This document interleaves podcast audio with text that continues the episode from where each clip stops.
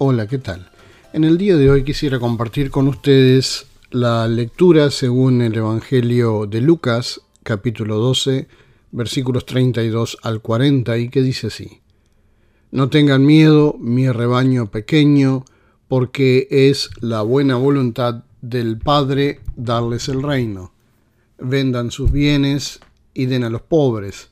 Provéanse de bolsas que no se desgasten acumulen un tesoro inagotable en el cielo, donde no hay ladrón que aceche, ni polilla que destruya, pues donde tengan ustedes su tesoro, allí estará también su corazón.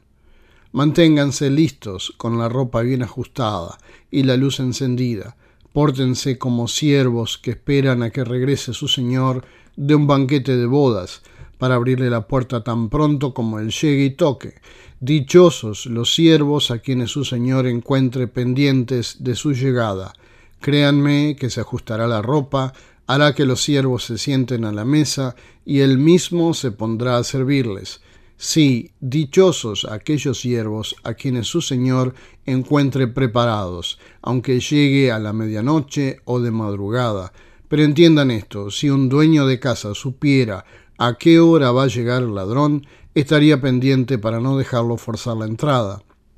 Asimismo, deben ustedes estar preparados porque el Hijo del Hombre vendrá cuando menos lo esperen.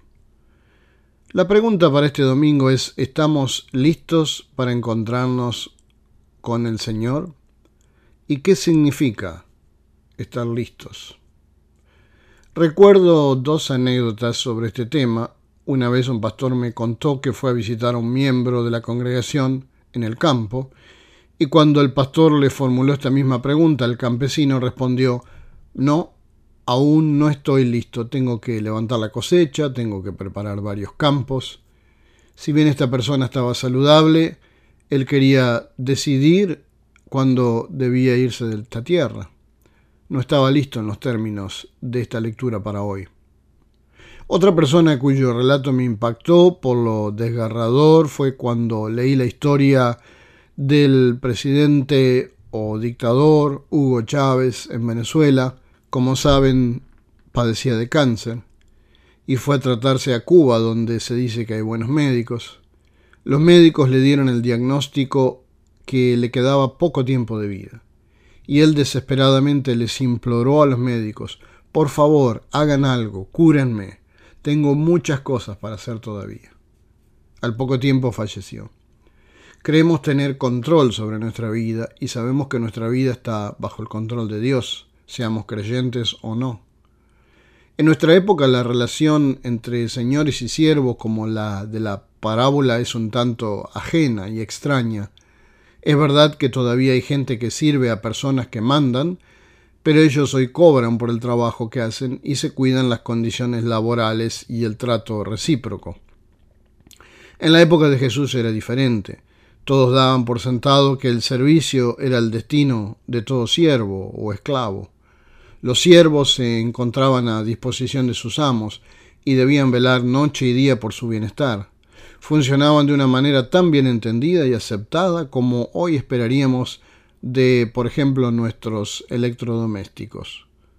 Solo si podemos ubicarnos en aquel tiempo podemos entender cómo corresponde esta parábola que Jesús les cuenta a sus discípulos. Y allí nos encontramos con una casa, con un amo y varios siervos. El Señor se ausentó, lo habían invitado a una fiesta de bodas en una localidad vecina, los siervos habían cerrado la puerta con una gruesa traba para que no entrara ningún ladrón, y allí los siervos se encontraban esperando el regreso de su amo. Ellos sabían que cuando el amo regresara tendrían que estar listos para abrirle la puerta. Esa era su orden y su deber, aún durante su ausencia. Tampoco estaban sin hacer nada, continuaban haciendo las tareas domésticas acostumbradas. Utilizaban ese tiempo para limpiar y ordenar la casa y todas las pertenencias del amo. Se encargaban de que las lámparas tuvieran aceite para que todo funcionara bien cuando el amo regresara. Por cierto que se encontraban cansados, pero no se iban a la cama. Querían estar despiertos para cuando regresara su amo. Sabían que eso era lo que su amo esperaba de ellos. Y por fin él llega y golpea en medio de la noche. Quizás ya era bastante tarde, quizás ya la madrugada. De acuerdo al ejército romano, en aquel entonces se tenía la costumbre de dividir el tiempo nocturno entre la puesta y la salida del sol en cuatro guardias nocturnas y nombrarlas de acuerdo al momento del cambio de guardia. Así nos dice, por ejemplo, otra versión de la Biblia, como la Reina Valera 1960, que traduce más literalmente del griego estas guardias, en los nombres de estas guardias. La primera se llamaba la primera vigilia o anochecer, aproximadamente desde las 6 de la tarde hasta las 9 de la noche. Luego la segunda vigilia desde las 9 de la noche hasta las 12 de la noche o medianoche. Luego la tercera vigilia o canto del gallo desde las 12 de la noche hasta las 3 de la mañana. Y luego la cuarta vigilia, la mañana, así se llamaba, desde las 3 de la mañana hasta las 6 de la mañana. Jesús dijo que quizás el Señor volvería en la segunda o en la tercera vigilia, quizá venga al canto del gallo alrededor de las 3 de la mañana.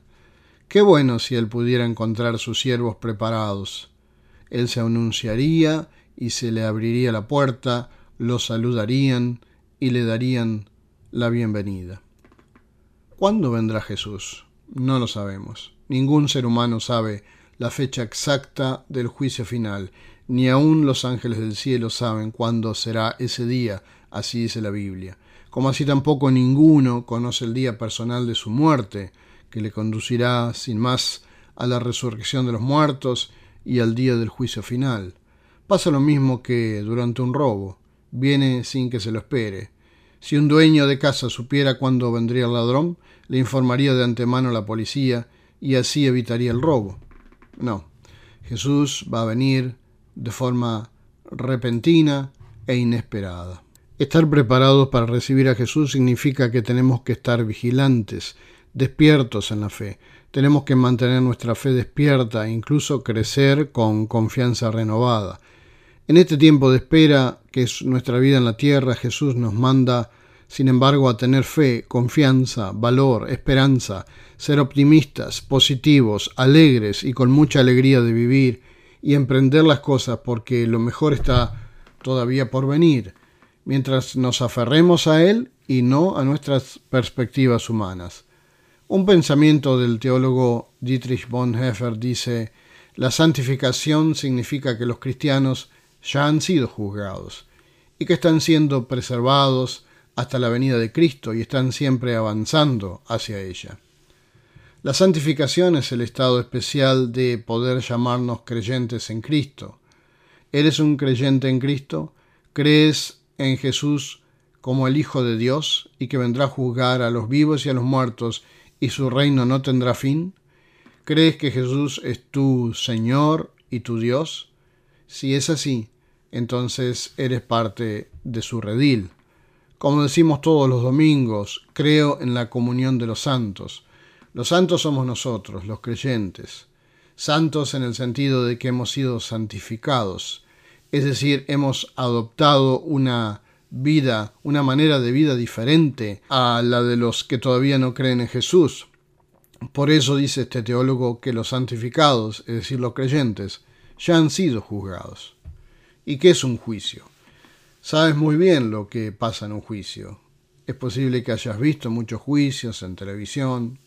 Uno de los últimos que hemos visto, este espectáculo mediático del juicio de la actriz Amber Heard y su ex marido, el actor Johnny Depp.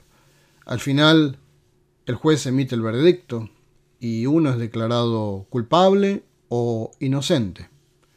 Ya hemos sido juzgados nosotros. El juez justo, que es nuestro Padre Celestial, nos ha declarado inocentes.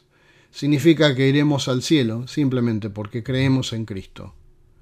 Entonces, ¿qué sucede mientras tanto? Estamos siendo preservados, cuidados, hasta el momento del juicio final y la segunda venida de Cristo, y cada día que pasa nos estamos acercando más a esto. Por lo tanto, debemos estar seguros de que heredaremos la vida eterna. Pero esa fe es como una pequeña plantita que ha sido plantada. Debemos cuidarla para que no se marchite, es decir, que no muera. Debemos regarla y alimentarla con buena tierra, con la palabra de Dios diariamente y reuniéndonos semanalmente en la iglesia y tratando de poner en práctica lo que decimos que creemos. Eso es estar alerta, eso es cuidar de nuestra vida de fe. Para los que permanecemos fieles a Cristo, la venida de Cristo no será una sorpresa desagradable, será una sorpresa, pero estaremos gozosos, felices y contentos porque hemos anhelado ese momento. No sabemos si estaremos vivos en ese momento, puede ser que no estemos vivos ya por muchos años en esta tierra, pero nuestra vida ahora es el momento de la decisión, es el momento del juicio, como dice el teólogo. En otras palabras, hoy es el momento de mostrarle a Dios nuestra decisión por su Hijo Jesucristo y nuestra lealtad a Él.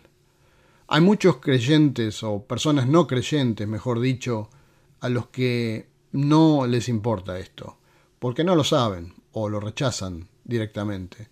Por eso es tarea de todo creyente predicar esta nueva noticia, esta buena y nueva noticia de salvación a todos aquellos que nunca la han escuchado o aún no tienen una comprensión clara de lo que sucederá y por lo tanto no están cuidando de su vida de fe. Pidámosle a Dios que nos conceda entendimiento para cuidar nuestra fe, que nos dé fuerzas para vivir según su palabra y en fidelidad a Dios los años que nos queden en esta tierra, para que cuando venga a buscarnos estemos o ya habramos estado preparados. Amén. Les deseo una semana bendecida.